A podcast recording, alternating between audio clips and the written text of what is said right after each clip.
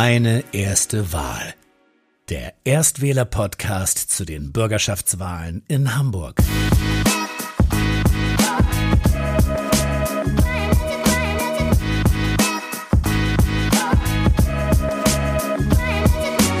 Als ich Freunden von der nächsten Partei erzählt hatte, dachten manche, die gibt's gar nicht mehr.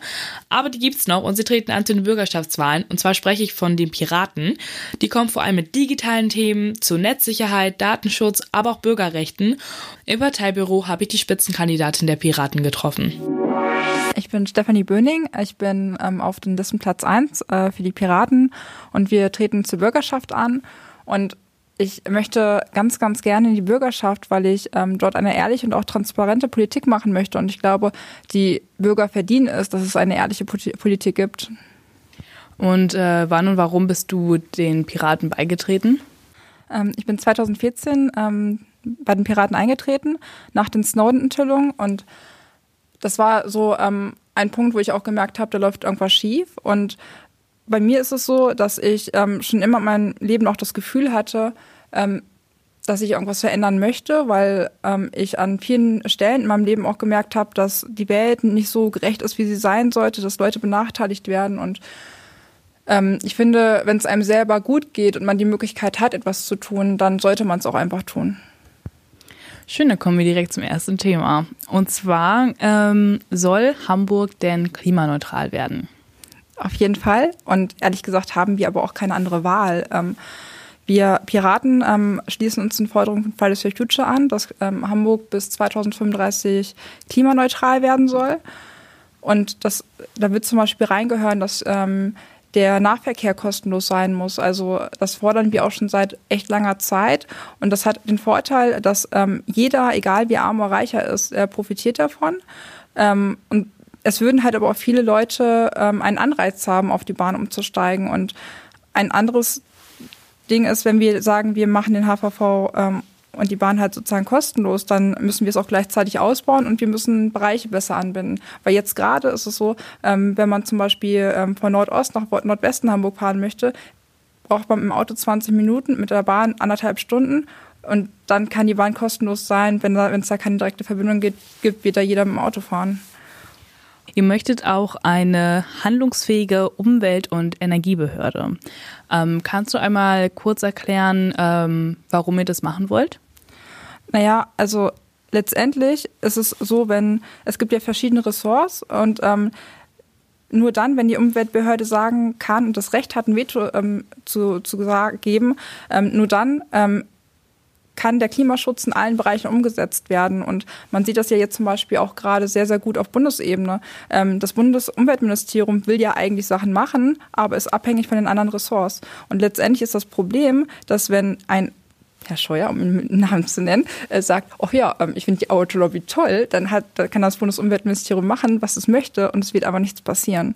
Und ähm, deswegen ist es wichtig, dass ähm, auch jetzt in Hamburg, ähm, dass ähm, die Umweltbehörde sagen kann, wir geben Vetos, wenn irgendjemand sagt, äh, wir wollen irgendwas umsetzen, was die Klimaziele gefährdet. Dann ist es ja auch so, du hattest gerade angesprochen, dass ihr hinter den Forderungen von Fridays for Future steht, ähm, dass ja es viele Schüler gibt, die regelmäßig streiken an Freitagen. Und ähm, sollen die Streiks für die Konsequenzen haben? Nein, ähm, also ich finde das darf es auch nicht. Und letztendlich darf man nicht vergessen, erst durch die Schülerstreiks ähm, hat das Thema Klimaschutz in der Gesellschaft überhaupt eine Bedeutung bekommen.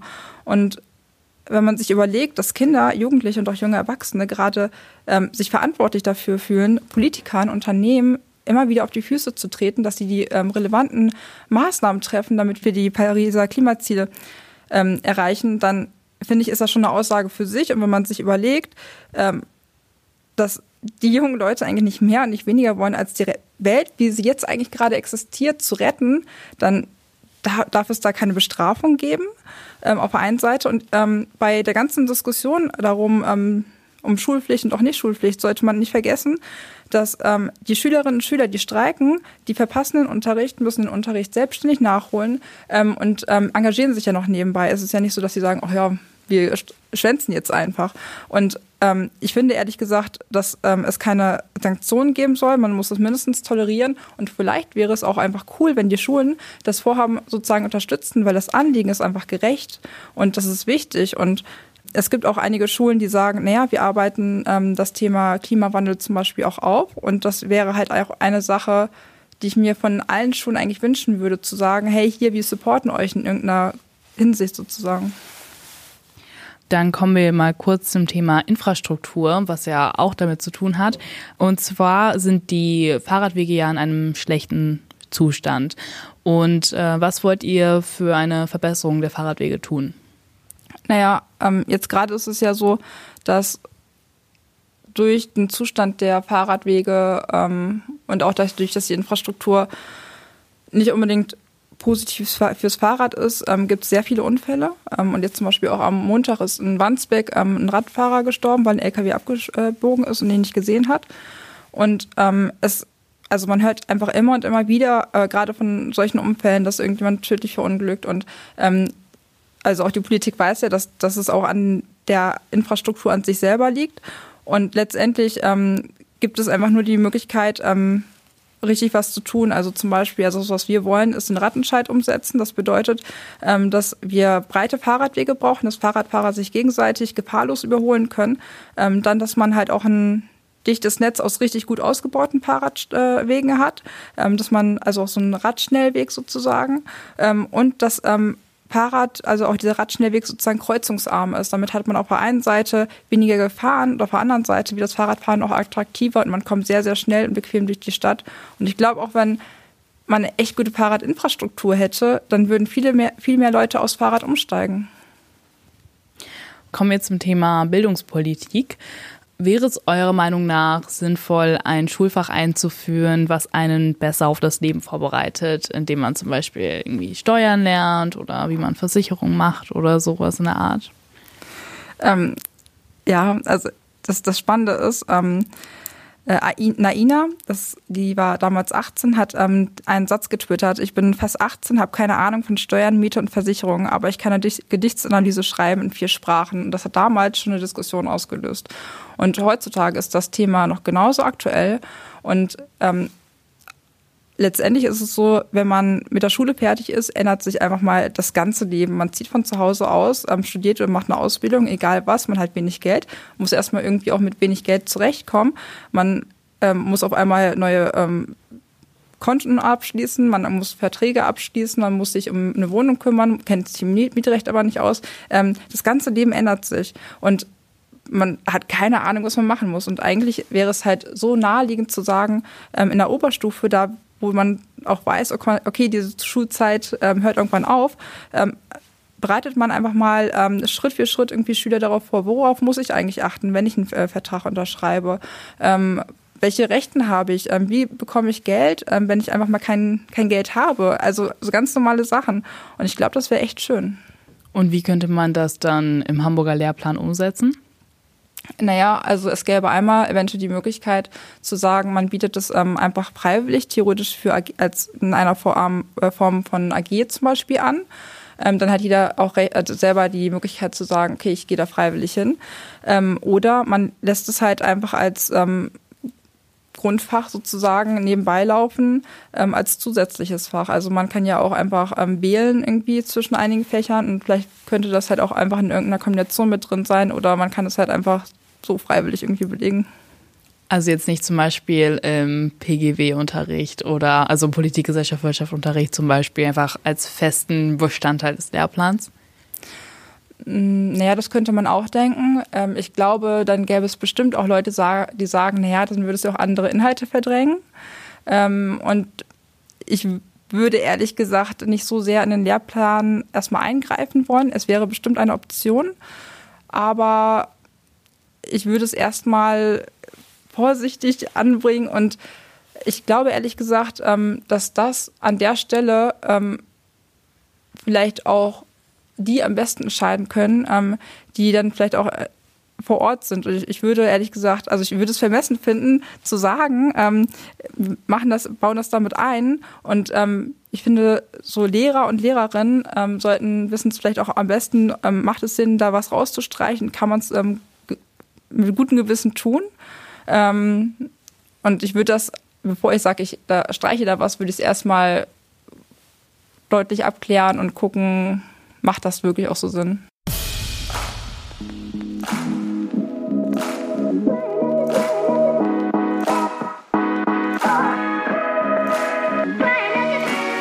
Ihr möchtet ja auch ähm, zum Beispiel den gesellschaftspolitischen Unterricht ausbauen. Ähm, ich glaube, es ging dabei vor allem darum, ähm, mehr über die Demokratie in Deutschland zu lernen. Möchtest du dazu was erzählen?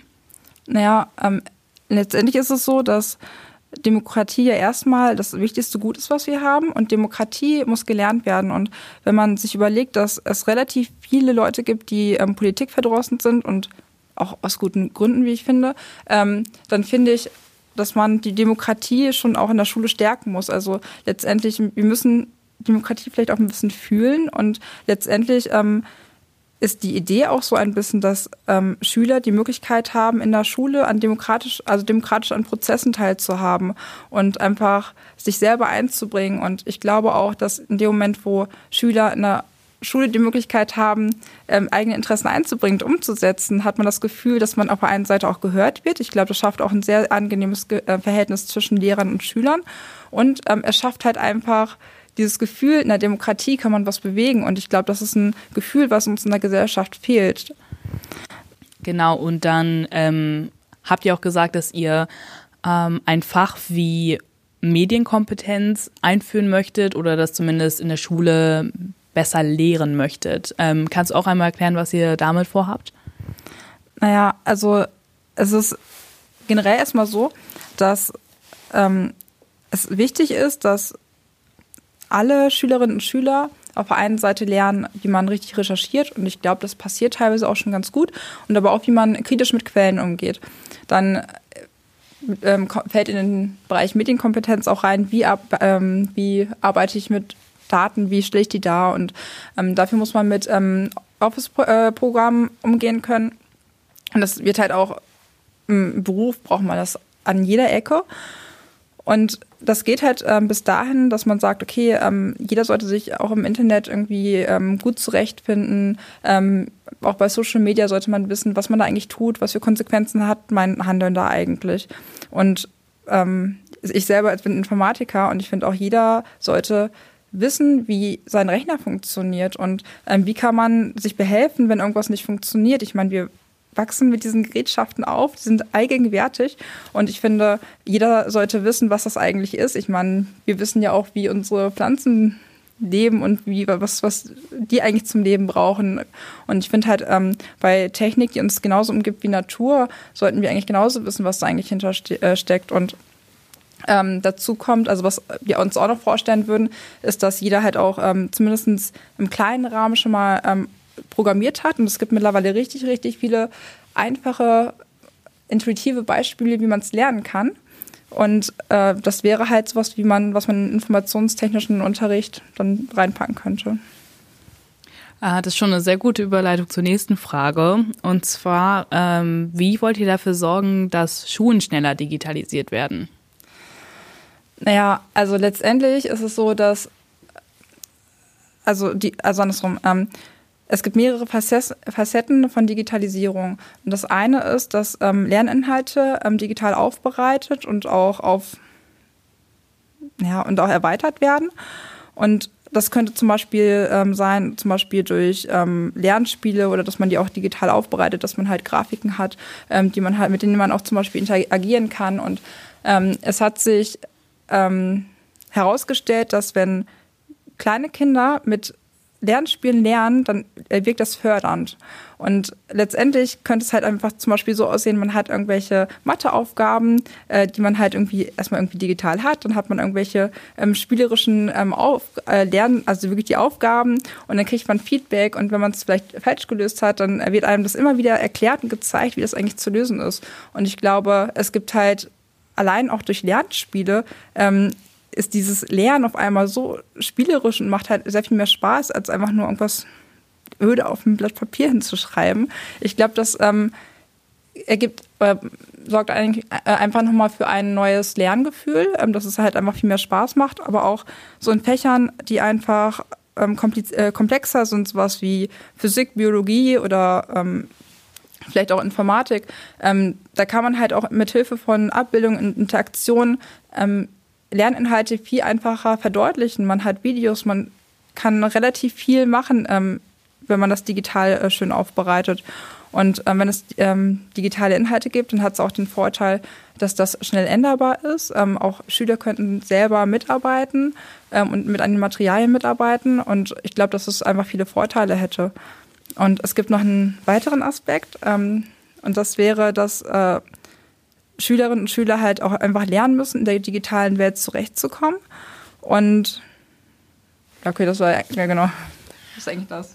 Also, ähm, du hast ja gesagt praktisch, wie man dann das jetzt im Unterricht umsetzen könnte. Aber mir geht es eher darum, wie und wann kommt das Geld, sage ich jetzt mal, an oder die, die Investition an den Schulen? Naja, also wenn man das machen möchte, was ich vorgeschlagen habe, dann bräuchten, das geht schon auf eine andere Frage quasi an, dann bräuchte man sozusagen Tablets und Laptops ähm, für die Schulen. Und ähm, das Geld müsste dann natürlich erstmal die Gerätschaften müssten angeschafft werden und ähm, damit dann halt sozusagen jeder halt auch ein Tablet und ein Laptop sozusagen hat. Unsere Idee wäre halt auch, dass die ähm, Stadt sozusagen dann diese Gerätschaften halt stellen, damit es halt, damit jeder die gleichen Voraussetzungen hat. Und dann wäre es halt so, die ähm, Inhalte müssen zum Teil erst noch erstellt werden. Dafür braucht man halt noch ein bisschen Vorlauf. Und ähm, naja, letztendlich ist es halt aber auch ein, es soll nicht nur alles, also es soll nicht nur Lernspiele sein, die sind natürlich auch da, damit es Spaß äh, machen muss, aber man wird natürlich auch vielleicht so lernen, also die Bücher, wie man sie jetzt hat, ähm, haben mit den ganzen Inhalten. Und wenn man da vielleicht ähm, ganz doof einfach eine Skizze hat, dann kann man das ja einfach veranschaulichen. Ähm, und ich glaube, man kann, man kann sich das vielleicht so ein bisschen so vorstellen, man hat die Bücher besser aufgearbeitet, weil im digitalen Zeitalter kann man das halt einfach anschaulicher machen an den ein oder anderen Stellen. Und man hat einfach den Vorteil, dass man anstatt von Aufgaben einfach das, die Aufgaben spielerisch machen kann und stellen kann. Und ähm, so würde ich mir das eigentlich vorstellen. Beantwortet das deine Frage? Halt wollte ich fragen, wie das Geld an die Schulen ankommt. So. Ach so, ähm, naja, also letztendlich ist es ja sowieso so, dass Bildung mehr finanz also stärker finanziert werden muss. Und ich glaube einfach, dass es keine andere Wahl gibt, als dass mehr Geld einfach in die Schulen erstmal direkt rein einfließt.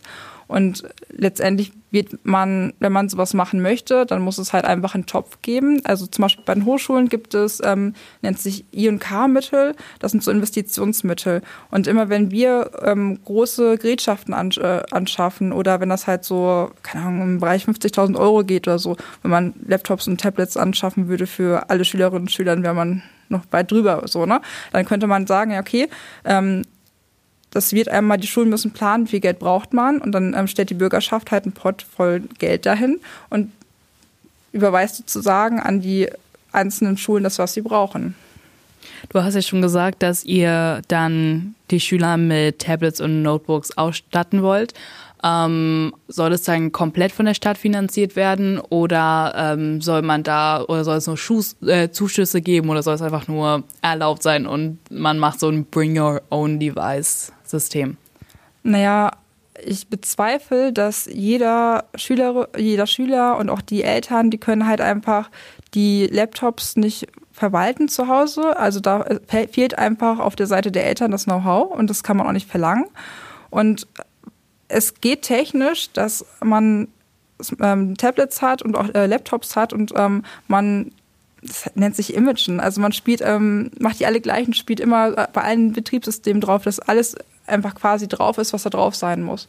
Und ich glaube, das wäre äh, möglich ähm, von Seiten der Schulen mit ein bisschen Support so, ähm, dass ähm, die halt sozusagen ähm, sich für die, diese ähm, ähm, Geräte sozusagen verantwortlich fühlen, dass die, dass äh, die sich darum kümmern, dass die halt auch an sich laufen. Und letztendlich finde ich, das einzig sozial Verträgliche ist in der Tat, dass Schulen die dann wirklich beschaffen. Also sonst hätten einfach Eltern, die wenig Geld haben, Nachteile und ich finde, das wäre einfach ungerecht. Und sollen dann auch Schüler auf dem Gesamtschulgelände WLAN empfangen dürfen? Ja, wir Piraten sind auch dafür, dass man überall ein anmeldefreies WLAN hat, also flächendeckend. Und das schließt natürlich auch Schulgelände mit ein.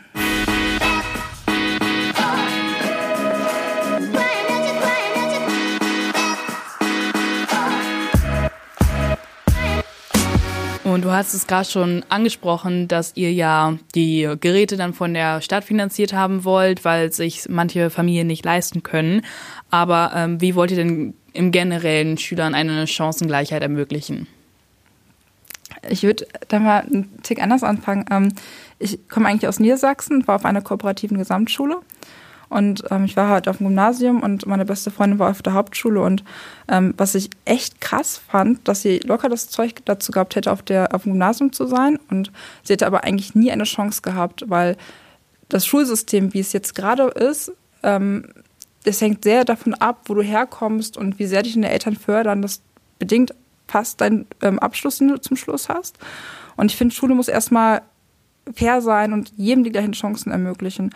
Und letztendlich schafft man das nur, wenn, ähm, wenn auf der einen Seite, wenn äh, Schüler, wenn, ja, andersrum, man, man schafft das halt ähm, dadurch, wenn man kleinere Klassen hat, auf der einen Seite, dann können Lehrer mehr auch auf die einzelnen Schülerinnen und Schüler eingehen.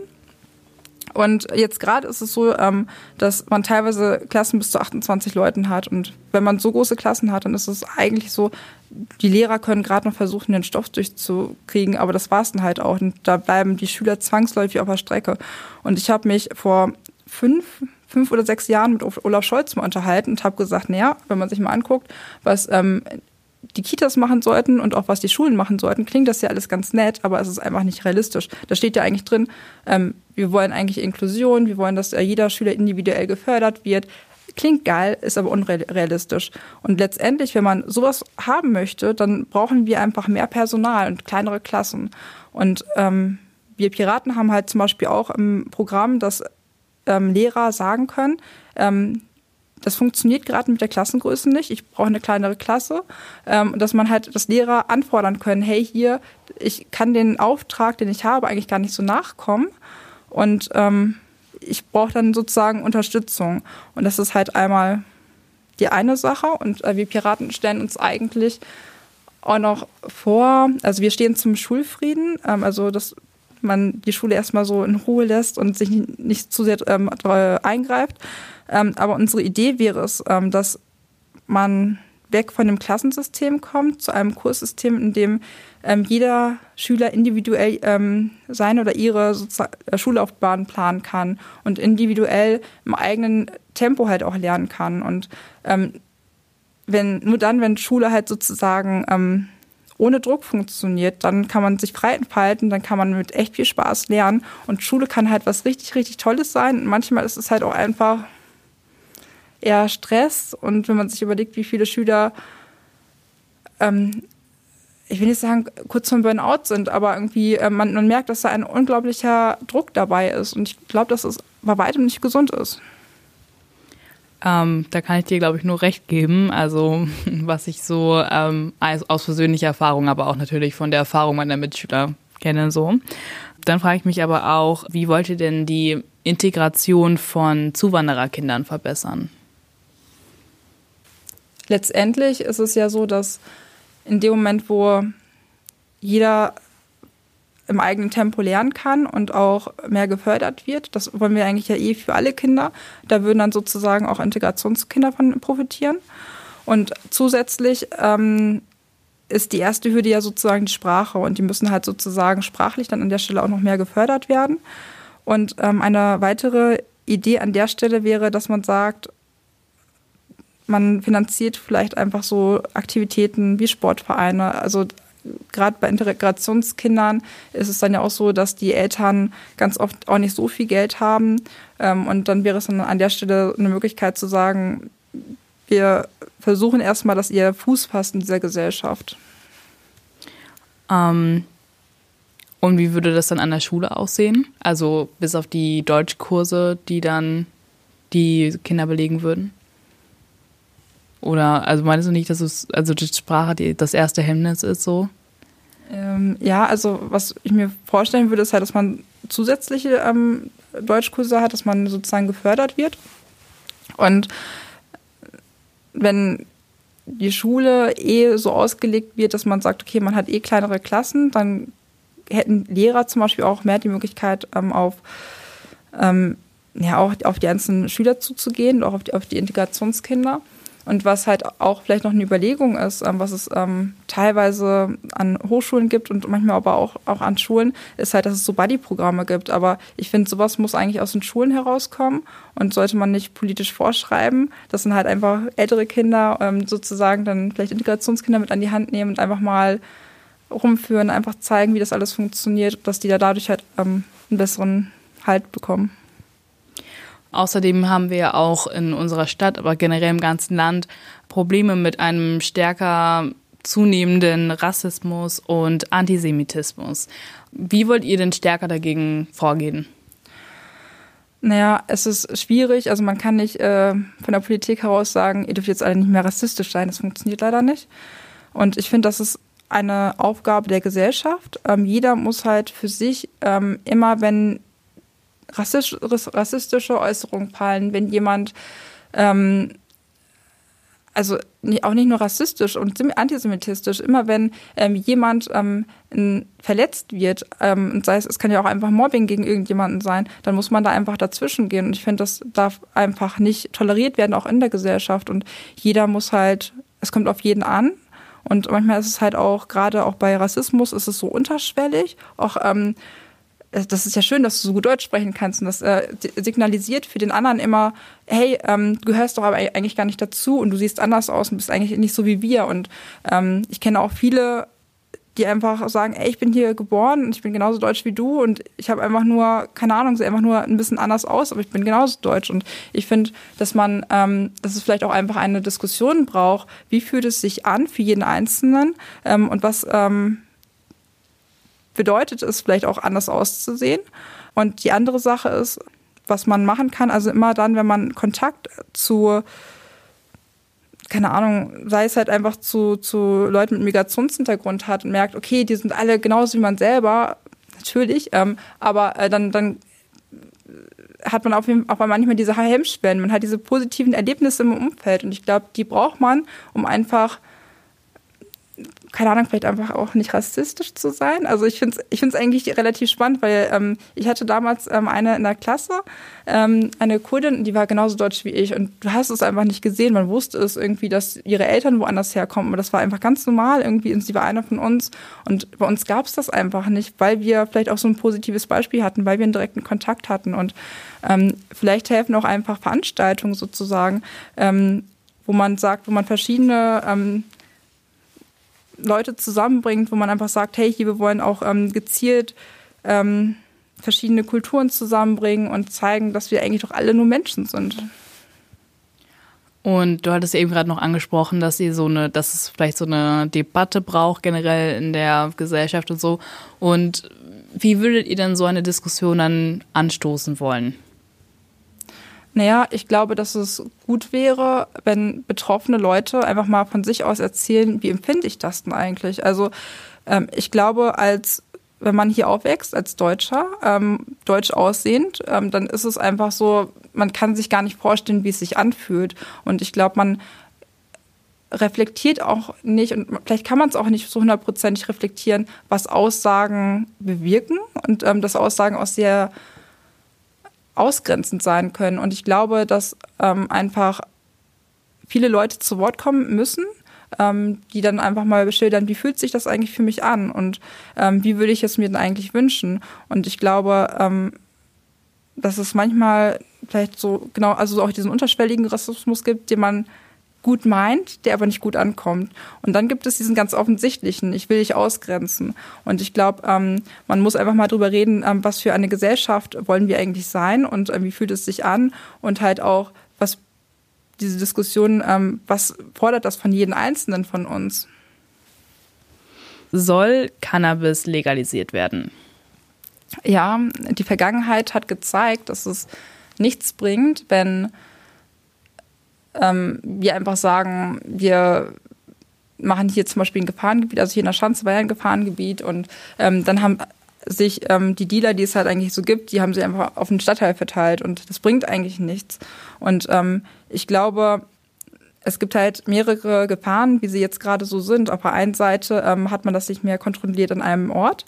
Ähm, und keiner möchte es vor der Haustür haben irgendwie. Ähm, und die andere Sache ist, dass ähm, Drogen, die vom Schwarzmarkt kommen, ähm, da ist immer irgendwas beigemischt. Und die Substanzen sind äußerst gefährlich. Und wenn, also man kann es ja einfach anscheinend auch nicht verhindern, ähm, dass Leute sagen, ich möchte zum Beispiel Cannabis einfach ähm, konsumieren. Und ich, ähm, dann gibt es eigentlich nur noch die Möglichkeit zu sagen, hey, okay, wir legalisieren das. Ähm, damit die Leute, die es halt ohnehin eh nehmen, ähm, die es, damit die es halt auch einfach aus einer sauberen Quelle an der Stelle bekommen. Ähm, und im gleichen Zuge muss man aber einfach aufklären, was bedeutet das eigentlich? Und ähm, ich glaube, dass in Schulen schon ganz gut aufgeklärt wird. Ähm, und ich glaube einfach, man muss in alle Drogen, also alle ähm, Drogenarten, die es gibt, da muss man einfach mal aufklären, auch mal sagen, was bedeutet das eigentlich? Was ist, wenn ich ähm, Cannabis konsumiere? Was ist, wenn ich andere harte Drogen konsumiere? Was ist, wenn ich ähm, Alkohol ähm, konsumiere? Also alles einfach mal durch die Bank weg. Wie wollt ihr Erstwähler davon überzeugen, euch zu wählen? Ich glaube einfach, dass ähm, wir viele Themen im Angebot haben, die einfach äußerst interessant für Erstwähler sind. Sei es halt einfach, dass wir uns dem Thema Internet, Digitalisierung einfach mal annehmen und dass wir einfach auch ein ganz anderes Verständnis davon haben, wie zum Beispiel auch Schule aussehen kann. Und ich glaube auch einfach, dass wir jungen Menschen einfach mehr Bedeutung zusprechen und einfach auch mehr die Hand, reichen in verschiedenen Gebieten. Sei es einfach, dass wir sagen, ähm, wir wollen, dass ihr halt einfach Mitspracherecht habt in Schulen irgendwie und also das, was ich auch schon gesagt habe, einfach, dass die halt Demokratie da leben, aber auch hin bis zu, die sollen halt auch zum Beispiel Lehrveranstaltungen evaluieren können, weil das ist einfach super legitim. Und halt auch sowas wie, wir wollen, dass die Schulzeit um 9 Uhr erst anfängt. Und ich glaube, dass viele junge Menschen sich auch gerade ähm, sehr, dass das Thema Klimaschutz einfach super wichtig ist. Und ich glaube, dass keine andere Partei ähm, ernsthaft im Parteiprogramm Sachen drinstehen hat, die den Klimaschutz oder die die 1,5 Grad Ziele umsetzen. Und ich glaube einfach, dass wir keine andere Wahl haben. Ähm, und auch an der Stelle ähm, es ist so, dass Fridays for Future auch größtenteils aus jungen Menschen ähm, besteht und dass ähm, das auch von vielen jungen Menschen einfach gepusht wird und das ist auch ein Thema der jungen Menschen und ich glaube, ähm, wir sind halt einfach die, die Partei, die sich komplett hinter die Forderungen von Fridays for Future äh, stellt und auch das ist halt ähm, ein Grund, warum wir eigentlich gewählt werden sollten. Perfekt, dann bedanke ich mich für das Gespräch, es war sehr interessant. Vielen, vielen Dank. Das war meine erste Wahl. Nicht vergessen, am 23. Februar sind die Hamburger Bürgerschaftswahlen. Deine Stimme zählt.